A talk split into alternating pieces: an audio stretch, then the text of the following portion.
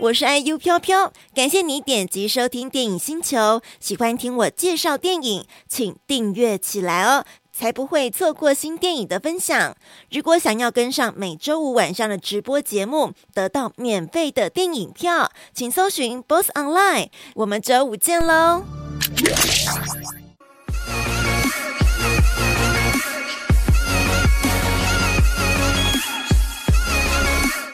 侠胡金犬的第二部，曲第一部曲它是比较多，就是在讲胡金铨的丰功伟业，他有很多什么样的作品，然后他的开始啦，然后很多的大导演，还有当时候拍他戏剧的演员都有出来分享他们记忆当中的胡金铨导演的样子，还有他的功力哦等等，比较是丰功伟业型。但到了一个转折，到了第二部曲，讲述的是他后半段人生的一种。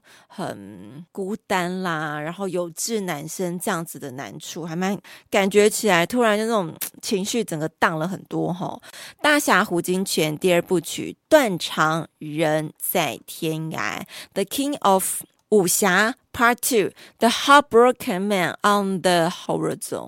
OK，这部片子来自华映娱乐，荣获了今年第五十九届金马奖最佳纪录片，入围肯定的大侠胡金铨，就是由知名导演林靖杰导演来指导，许慧玲、涂祥文来监制，那么算是电影大师胡金铨第一次正式的纪录片电影啊。好，我们上次介绍第一部曲讲过的丰功伟业，包括有大醉侠，哦，大醉侠算是跨领域的，把华语电影的。新形态的武侠片哦，把它做一个分裂分界点了。大醉侠后来的侠女、龙门客栈、山中传奇、空山灵雨、迎春阁之风波等等等的作品，都是他曾经执导。那这些片子都是古装武侠剧、武侠片哦。那纪录片当中也访问了很多很重要的一些影坛人，包括啊徐枫、郑佩佩、洪金宝、石俊、秦沛，还有导演徐克、吴宇森、林福地、王统这些啊知名的导演也都出来有回忆他们以前一起合作的样子。你知道纪录片最怕就是很沉闷，然后很那种文本式的，有没有？靠大家的讲述，然后还有去找呃一些电影史的一些资料，还要去到。真正他拍片哦，胡导在拍片，在台湾取景的地方的苗栗啦、南投啦这些地方，他们都去走过哦。透过演员石俊的脚步，带大家去走过当时他们拍摄的一个地点跟位置，也蛮有趣的。说真的，然后呢，第一部曲啊，就是虽然他们的舞蹈的画面真正的画面不多，但是后来在这个第二部曲呢，有也有蛮多比较近代一点的影像。但是讲说就是故事，就是他比较多舛的一个人生过程呢、在第一部曲，就是整个被两个人很圈粉，其实蛮多都蛮有趣的。不光那个徐克导演讲话也很有趣，然后吴宇森导演讲话很有重点，就是会被大家 highlight 的那种形式。然后我其中被两个人圈粉，一个就是黄美琴，在去年得到美术指导金马美术指导黄美琴女女士，她讲话的声音论调。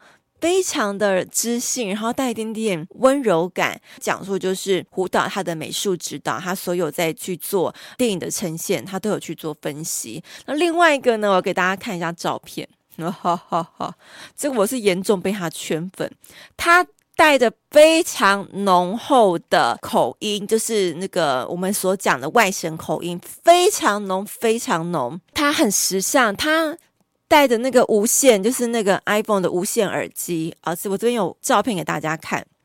我我一开始以为他戴的是助听器，但没想到他戴的是蓝牙耳机，是吧？还是这是助听器最新型的？这样子一位老先生，他曾经他曾经是前蛮多。胡导拍的片子的电影发行商，那他在这部片纪录片被冠上是制片这样子的称号，他叫做沙龙峰，沙子的沙，沙龙峰先生。Oh my god，他出生是在一九二一年，我今天用计算机算了一下。诶，他现在破百岁，一百零一岁。他在纪录片当中讲话其实算很清楚，诶，虽然操着重重的口音，但整个就是他一出场讲话，大家全场都有笑。大家有在昨天的现场吗？反正我真的是被他圈粉圈到一个，是吧？一九二一年，今年二零二二年，二零二二减一九二一，一百零一岁。你看他还可以讲话清楚，然后眼神什么，然后他的思考都很清楚。诶，穿的衣服又帅。好，就重点想跟大家分享，我真的是觉得我这被他圈粉了。好，那继续回到我们的《大侠胡金泉》第二部曲里头的故事哦。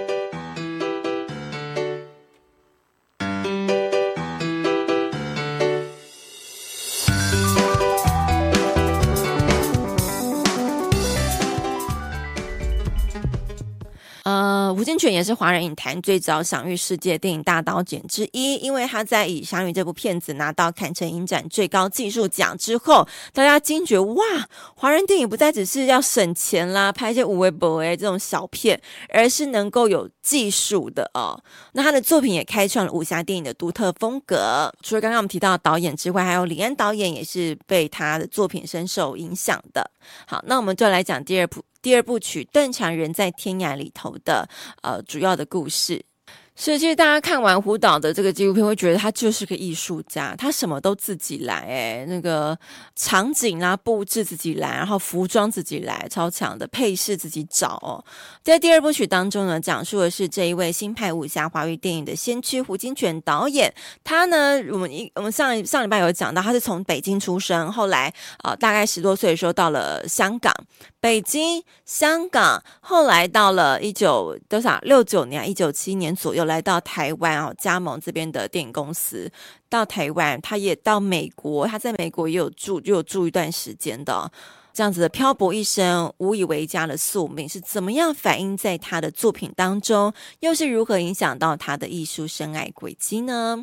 那在他的前期也有在纪录片里面有出现啊，是一位作家啊。我不想，我不要讲太多，我现在还是鼓励大家去看电影，因为大家如果是真的深爱、热爱电影的，你们看这部片子一定非常有感觉哦。好，然后在第二部曲当中呢，也有讲述到他晚年还是一样努力。的在拍创作拍片，不晓得是票房不好了吗，还是怎么样？市场景气不好了吗？为什么他要到晚年？虽然他已经拿过很多，就是拿过大奖的导演，拿到坎城影奖大奖的导演，但为何晚年还是如此的唏嘘？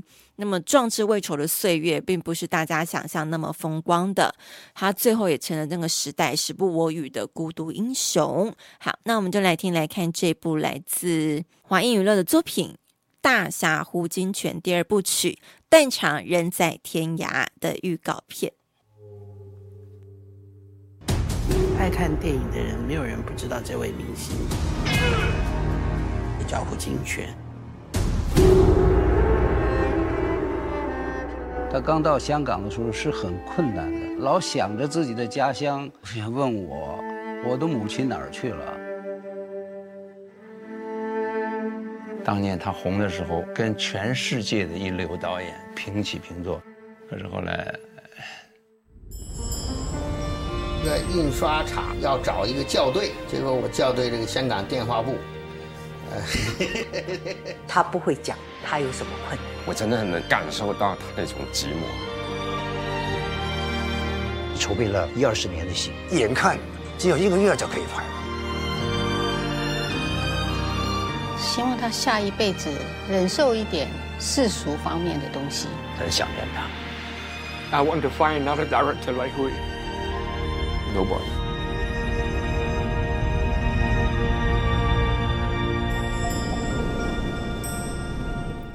他就有看到那份那份报纸，就是在报道胡金銓导演突然去世，因为他本来是认为应该只是一个呃小手术，就是应该是一个。蛮 OK 的手术，但结果就是，呃，大家如果有定格去看一下里面的报道内容，讲的还蛮详细。他是几点几分进到医院，然后开了第一次刀，然后几点几分他的心心室有颤动，又发生状况抢救。他当天抢救了两次，到第三次又在发生的时候抢救无效，然后就宣告他生命终止了。就让我想到那个谁，国标女王。刘真，谢谢，我在等小伙伴帮我想。刘真，对，刘真老师，他那时候也是说，就是觉得他那个动那个心脏，虽然不做什么小手术，但是听起来就是那个手术蛮多人都做过，然后成功几率是应该是有的。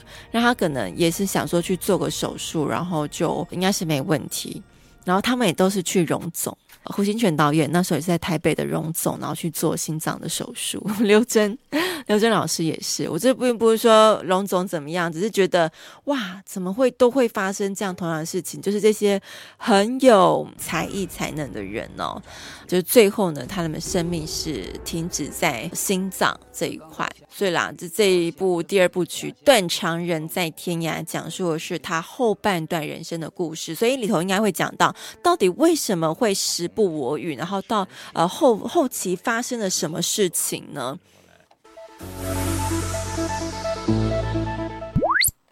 我们要非常感谢来自华映娱乐的宜家姐，谢谢华映娱乐提供《大侠胡金銓》第二部曲《断肠人在天涯》，十月二十号礼拜四，大约目前是定在七点到八点之间会开演的特映会券，然后送给大家高雄台旅秀泰影城的特映票券。来到我们的退局聊天室，回答我现在要问的问题，就可以有机会得到这部片子的两张票，一个名额哈，一个名额两张票。那我要请问大家，请问大侠胡金銓第二部曲《断肠人在天涯》，他曾经去过哪几个国家定居？他出生的地方，他后来小时候去的地方，到到后来来到了咱们这儿。还有，他去了遥远的彼岸，四个国家，写一下。很无聊，考这个题目。我也没看过胡导电影，那是一种致敬的感觉，因为他电影就是都比较老啊，我们都没有看过，这个年纪都没看过的。但是像是《新龙门客栈》，大家有看过吧？徐克拍这部片子呢，其实就是致敬。胡岛的《龙门客栈》里头有非常多的场景跟剧情，就是跟他一模模一样一样的。哦，北影有是不是？